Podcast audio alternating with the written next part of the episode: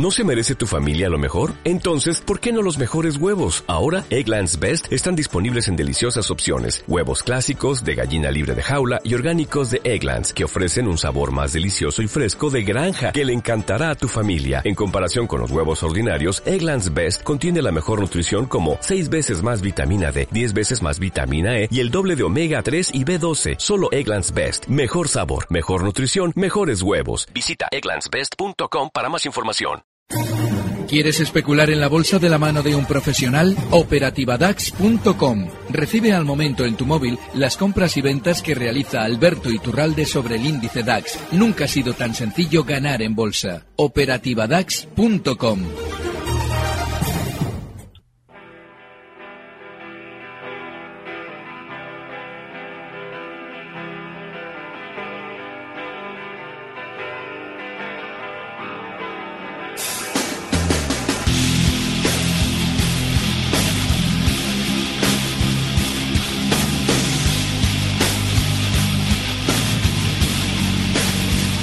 no sé si el mercado está zombie, por eso este tema. Es un placer saludar a don Alberto Iturralde cada día más tarde. Ya, yo, usted, quíteme los puntos que quiera, haga lo que quiera, porque tiene toda la razón del mundo. Voy retrasando minutos cada lunes. No nos odie, ¿eh? don Alberto Iturralde, Días de Bolsa. Buenas tardes. Gracias por su compañía en Capital Radio. ¿eh? Nada, todo lo contrario, encantado de estar con vosotros. Bueno, a ver, ¿por qué este tema? ¿Por qué esto de zombie? ¿Por algo del mercado? No, no tiene que ver. ¿O es por Arcelor? Sí, Se lo dedica sí, Arcelor. Bueno, podríamos dedicárselo a los dos.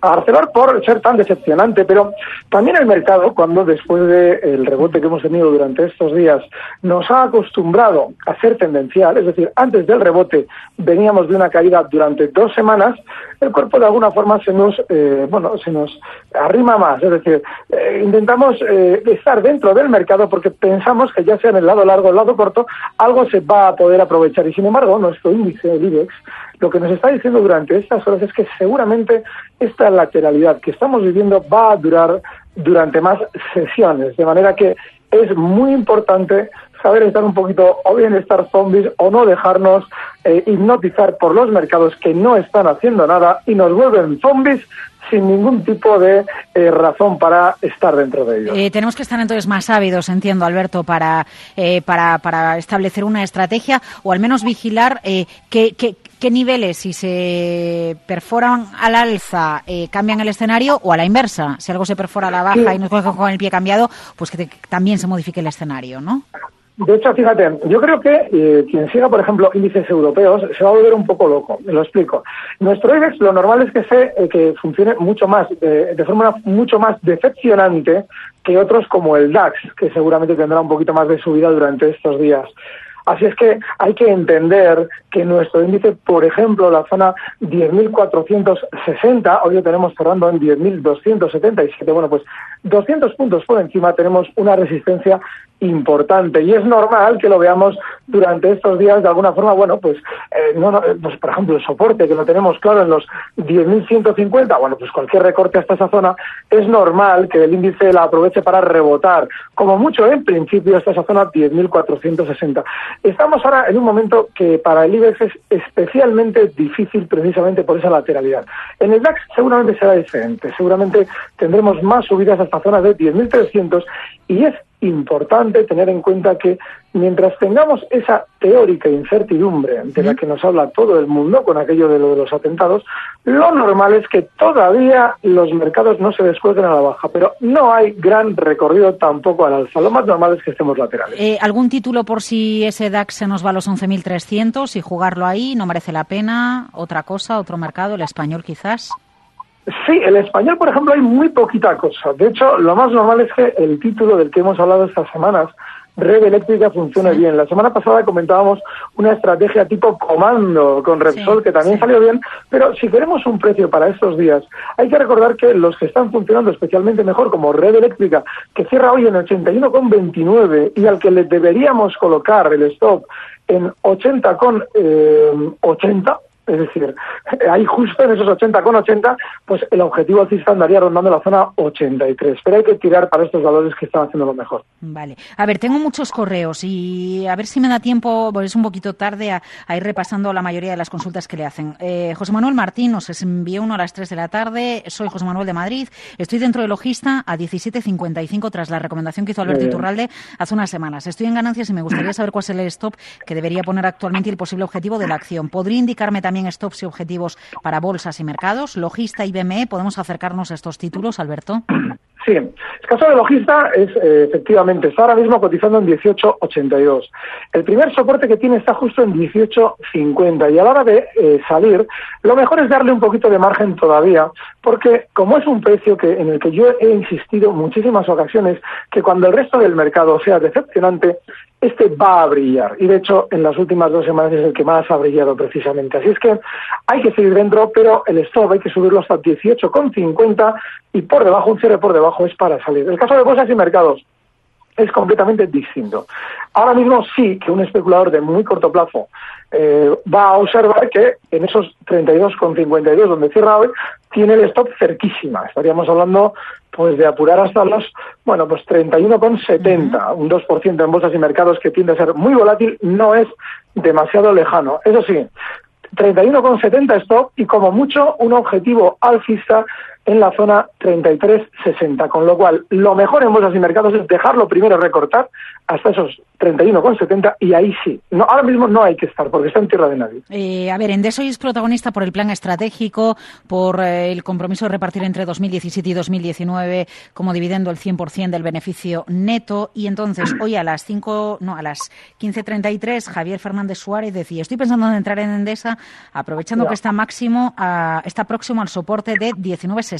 Hoy ha cerrado en 19.68, pero tras oír hoy al consejero delegado informar de que van a dar todo el beneficio en dividendo en los próximos años, no me fío que esta noticia positiva sea el inicio de próximas caídas. Tiene seguidores ¿eh? en su filosofía. Ha caído, ha caído, un 2,3.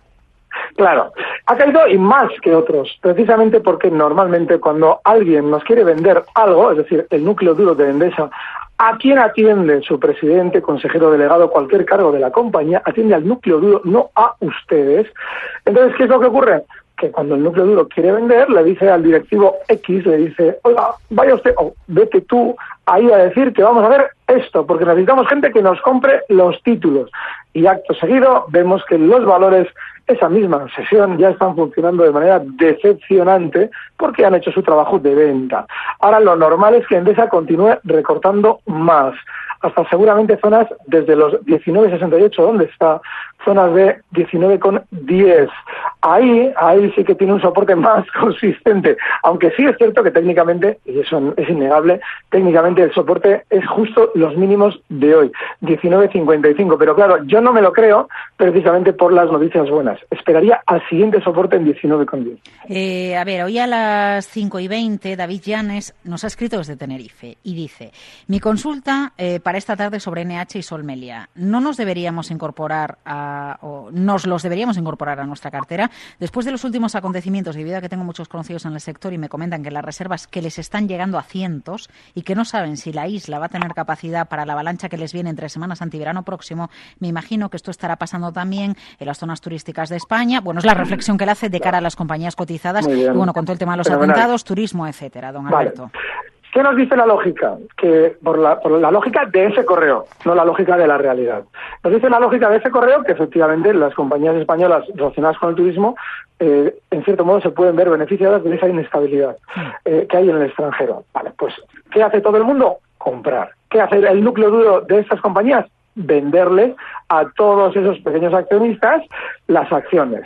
Es decir, que esto funciona al revés, pase lo que pase. Si observamos lo que sucedía justo el lunes pasado, veníamos de, unos, de una caída durante dos semanas, se produce el viernes unos atentados y el lunes, cuando en teoría el mercado debería haber caído porque se han producido unos atentados, marca un mínimo para inmediatamente subir durante toda la siguiente semana hasta ahora. Es decir, exactamente al revés.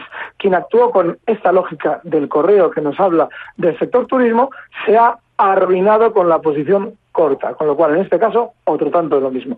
Yo no tendría en cartera ninguna de las dos. Vale, ni Melia Hotels ni, ni NH. A ver, buenas tardes. Gabriel dice, pregunta al señor Turralde si podemos irnos de viaje con Grifols hasta 44 y medio y la tenemos hoy a cierre en 43.56.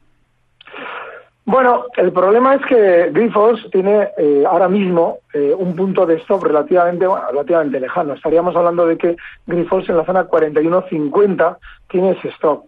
No está mal como valor, porque de hecho durante estas últimas semanas es de los pocos que han marcado en nuestro español máximos históricos. Pero solamente, ¿eh? si vamos a tener ese stop en 41,50 y teniendo también en cuenta que como no seamos muy rápidos operando, este valor sí que nos puede arruinar. ¿Usted el stop eh, lo pone donde le dice el mercado? ¿Lo pone en porcentaje en función de, la exposición que, que, que, adquiere o que abre en una, en una posición o en un activo, Alberto? No, yo el stop lo coloco, fíjate, en el caso de Grifols, además, eh, si pudieras abrirte un gráfico de Grifols, sería, eh, cualquiera que pueda que lo abra, y verá cómo en repetidas ocasiones Grifols, en su, desde el año 2014, ha frenado la subida en esa zona 41, 41.50. ¿Por qué yo coloco ahí el stop? Yo coloco ahí el stop porque claramente en ese punto el núcleo duro de Grifols vendió en su día títulos. Y en un momento determinado dice, bueno, yo ya he vendido en esta zona 41.50 todo lo que quería. En los recortes que realizaba justo desde esa zona, han ido poco a poco recogiendo para romperla al alza.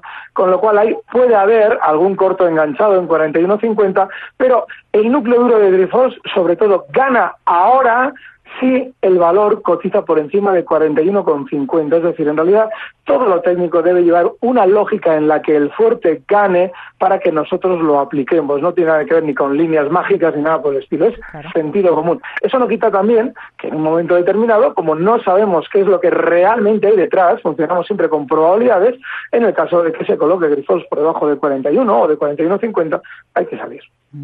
Qué interesante. A ver, es que tengo aquí correos, pero es una barbaridad. Eh, a ver, José Antonio, eh, buenas tardes, Alberto. Me gustaría que me dijeras objetivos y stop loss de Orange y de Biersdorf. Eh, no sé si, si, podemos o no podemos, a estos, A estos extranjeros. Vale, el caso de Orange. Em, estas, estas, estas semanas ha hecho el amago, solamente el amago, de estabilizarse por encima de lo que había sido el máximo histórico durante este año 2015. Bueno, histórico no, el máximo de este año 2015, justo en los 16,40. Claro, ¿qué es lo que pasa? Que es un campo de minas todo lo que tiene a modo de resistencias por encima de los 16,40. Señal de que ahora mismo es un precio en el que o bien no debemos estar o bien debemos observar que la zona 16 es de soporte. Yo creo que es un valor tremendamente complejo para especular, no, bajo mi criterio, no habría que tocarlo. La otra era Bayersdorf, del mercado alemán. Vale, un mercado, eh, un valor en una tendencia alcista por ahora impecable.